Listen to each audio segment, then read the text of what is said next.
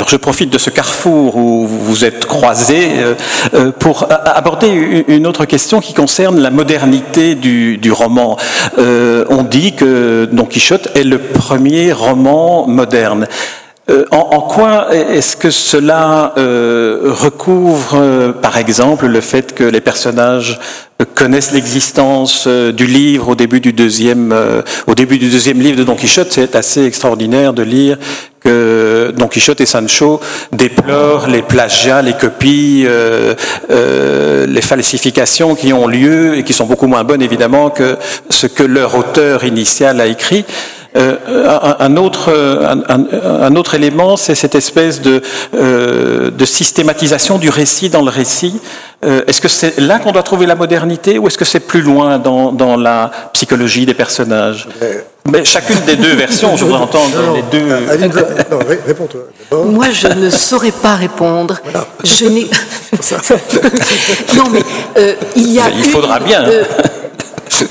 Quand on traduit, euh, encore une fois, et je l'avoue tout à fait humblement, je ne suis absolument pas ni une spécialiste de Cervantes, ni une spécialiste du siècle d'or. J'ai traduit ce texte comme, comme j'aurais traduit un roman moderne. Alors, euh, une chose m'a frappée, euh, voilà, je, je, pense que il y a dans la description d'une bataille navale. Vous voyez, c'est un tout petit détail dans un chapitre de la première partie. Euh, donc il y a la description d'une bataille navale. Or, euh, Cervantes ne va pas nous décrire la bataille navale à la manière de Van de Velde, ni l'ancien ni le, ni le jeune, euh, disons ces espèces de, de somptueuses boursouflures des nuages, ces mâts qui s'entrecroisent, la mer qui, enfin les, les, bref, vous voyez ce que je veux dire Des marines. Non.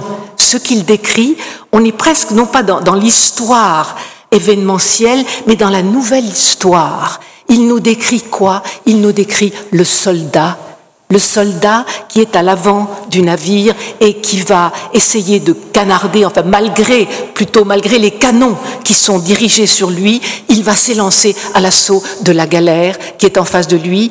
Et c'est là qu'intervient ce, ce, cette, ce syntagme, ce morceau de phrase si beau. Euh, Cervantes dit, et sans laisser le temps au temps de la mort, un autre prendra sa place, et ainsi de suite. Or, donc, il m'a semblé que, si vous voulez, ça c'était un élément de modernité dont on ne parle pas souvent, mais qu'on soit capable de, parler de l'épante, parce qu'il y était à l'épante, il a quand même perdu l'usage de son bras, bras gauche. Gauche. El manco, oui. Gauche, comme Sandra. Le gauche, mais euh, voilà ce qui, ce, qui, ce qui, est important, ce qui va être décrit, c'est pas la bataille, c'est le sort de celui qui monte à l'assaut tout seul, qui tombe dans la mer et qui disparaît, et le suivant, et le suivant. Voilà, pour moi, ça, c'est très important. Alors pour vous, Jean Canavaggio, un roman moderne, ça vient de... Alors, euh, je crois qu'il faut se dire que cette définition, euh, c'est un effet rétrospectif de lecture, c'est-à-dire ce, ne sont pas les contemporains de Cervantes, bien sûr, qui le disent, ce sont les romanciers du XVIIIe en Angleterre et surtout du XIXe en Europe qui font de Don Quichotte une sorte de, référence canonique. Et pourquoi? Euh, je crois qu'on peut partir d'une définition du roman que nous devons à Américo Castro, qui était un, grand cervantiste et un grand critique espagnol. Bon, je vous livre cette définition en espagnol, je vous la traduis ensuite. Dit la novela no consiste en lo que le acontezca a la persona, sino en cómo ésta se, encuentra existiendo dentro de lo que acontece. C'est-à-dire, le roman ne consiste pas à ce qui arrive à un personnage, mais à la façon dont ce personnage est en train de vivre ce qui lui arrive. Alors, cette espèce de révolution copernicienne, vous voyez, Cervantes nous la propose, c'est-à-dire qu'au lieu de raconter du dehors ce qui arrive au personnage, même s'il y a un narrateur, enfin, une série de narrateurs, nous nous identifions véritablement à Don Quichotte et à Sancho à travers la façon dont ils se construisent. Et puis, il y a aussi, toujours dans la même perspective, tous ces éléments que vous évoquiez, c'est-à-dire le, dédoublement entre le roman qui, qui, s'est fait et le roman qui se fait. C'est-à-dire qu'au début de la deuxième partie, Don Quichotte découvre l'existence d'une première partie, il ne va jamais la lire, mais il se demande en quoi elle consiste, il pense qu'il s'agit d'une épopée parce que lui, c'est un héros épique, Mais euh, Samson Carrasco, le bachelier qui a lu le roman, le détrompe en disant non, non, non, ce n'est pas du tout euh, une épopée, c'est une histoire, hein, puisque le nom que l'on donne à Don Quichotte à l'époque, au, au, livre, c'est non pas novella, mais historia, et tout y est, tout y est, y compris les raclés que vous avez reçus.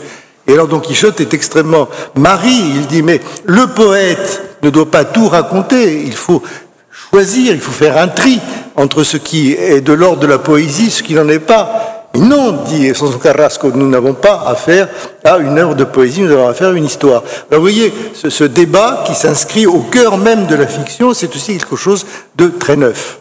Alors peut-être qu'avant d'entrer dans le chapitre traduction et le travail sur la traduction, j'aimerais évoquer un autre aspect qui euh, aborde d'une manière latérale euh, la traduction, qui est le nombre incroyable d'adaptations de Don Quichotte, du roman, des personnages, sous toute une série de formes. François Zulmar a rappelé que j'avais fait mon mémoire de, de fin d'études sur les adaptations de Don Quichotte.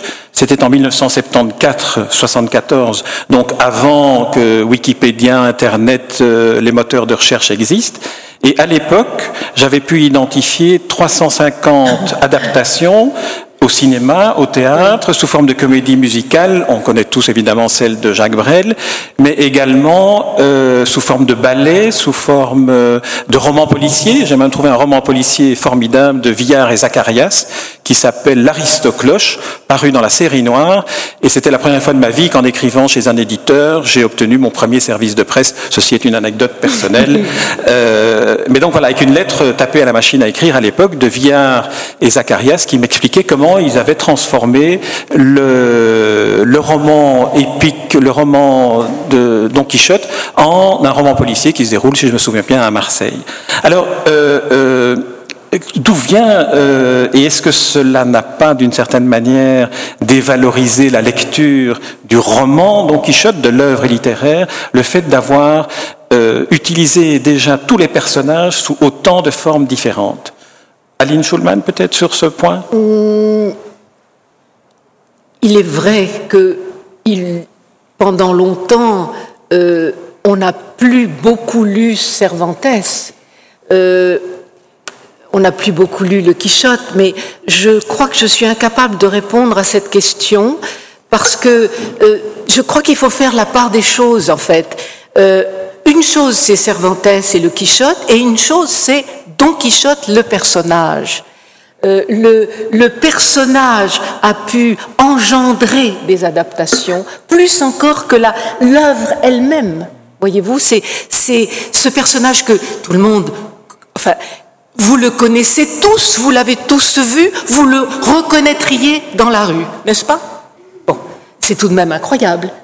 Et je crois que Jean a parfaitement bien euh, prouvé dans son deuxième livre, du mythe au... Du livre au mythe, donc du livre, au, mythe, que, euh, et là je, je, repars sur la traduction parce que c'est mon dada, je, suis, je m'en excuse, c'est que si, euh, si Don Quichotte est devenu un mythe, et si ensuite il a été adapté, comme vous le dites, c'est grâce aux traductions, parce que c'est dans les traductions qu'on commençait les premières euh, figurations, les premières illustrations. Je ne mens pas. Hein je le tiens de ton livre. Tout ce que je dis, tout ce que je sais du Quichotte, c'est de lui que je le tiens. Il faut le savoir. Donc, il ne peut pas dire que je mens. Et donc, il y, a, tout de même, euh, comment dire, ce Don Quichotte qui est mis en scène dans, dans un livre policier, je me demande qu'est-ce qui, qu'est-ce qui reste du livre et au contraire, qu'est-ce qui reste de, de, ces, illustres, de ces mains, des illustrations euh, si nombreuses et si, si, diverses, mais si reconnaissables? Écoutez, Jupiter, c'est quand même le dieu des dieux. Eh bien, on est incapable de le reconnaître. Vous le reconnaîtriez dans la rue? Non. Mais Don Quichotte, on le reconnaît. Ah la preuve, la preuve, il est là. Et Sancho aussi, mais enfin, plus, mais... voilà. Je, ne veux pas dire plus parce que je n'en sais pas plus. Jean voulait euh, réagir oui, bah, Non, je suis tout à fait d'accord avec ce que dit, ce que dit Aline. Effectivement, euh, parmi les, pardon, les mythes que euh, l'Europe moderne a, a imaginés, aucun autre n'est aussi reconnaissable. Enfin, vous n'identifiez pas Hamlet, sauf quand il a son le crâne de Yorick avec lui. Vous n'identifiez pas Faust. Bon, Mais en revanche, Don Quichotte, vous le trouvez partout. Vous le trouvez sur les t-shirts, vous le trouvez sur les cendriers, euh, vous le trouvez euh, dans les fondeaux de pipe, euh, sur les timbres. Bon. Alors, effectivement, le, problème pose, qui se pose au, moment où Don Quichotte commence à, à circuler, c'est que le nombre de lecteurs est tout de même minoritaire par rapport au nombre de ceux qui ne savent pas lire. Et donc, Don Quichotte, on ne le retrouve pas à travers des suites ou si ces suites existent, elles sont médiocres. Bon, le, Don Quichotte d'Avellaneda n'est véritablement pas à la hauteur du Don Quichotte de Cervantes, mais alors ce qui popularise les personnages, ce sont des mascarades, des ballets, des entrées, où Don Quichotte et Sancho apparaissent euh, un petit peu comme nous venons de les voir, hein, et, les gens les reconnaissent et les saluent. Alors ensuite, bien sûr, il y a cette floraison d'adaptation, de, transposition, mais comme vous l'aviez remarqué, euh, ce ne sont pas des adaptations qui euh, affectent euh, le, genre romanesque. C'est-à-dire qu'il y a une présence latente de Don Quichotte dans le roman, mais à travers des personnages qui sont en quelque sorte des...